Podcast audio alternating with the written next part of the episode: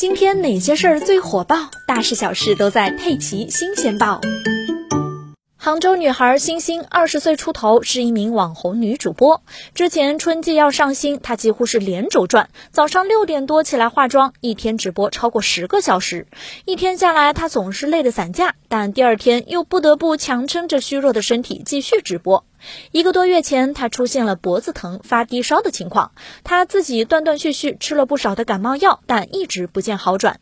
这几天，他还出现了牙疼、头疼、心慌、出汗、睡眠不佳的症状，严重影响到日常的生活和工作。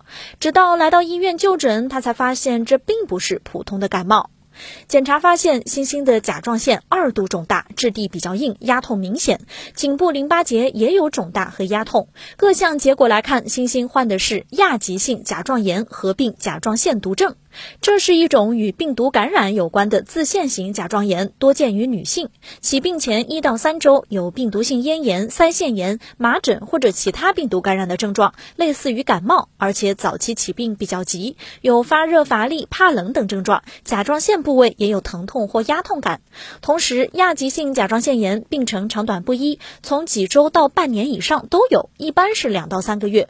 有个别特别难治愈的患者会出现反反复复的情况，病程可以持续一年以上。不过，大部分亚急性甲状腺炎患者是可以完全恢复正常的。最重要的就是及时就医。提醒大家哦，春秋季往往是各种病毒比较活跃的时期，建议大家作息规律，避免过度劳累，均衡饮食，注意保暖，适当锻炼，增强身体的免疫力，防止病毒入侵。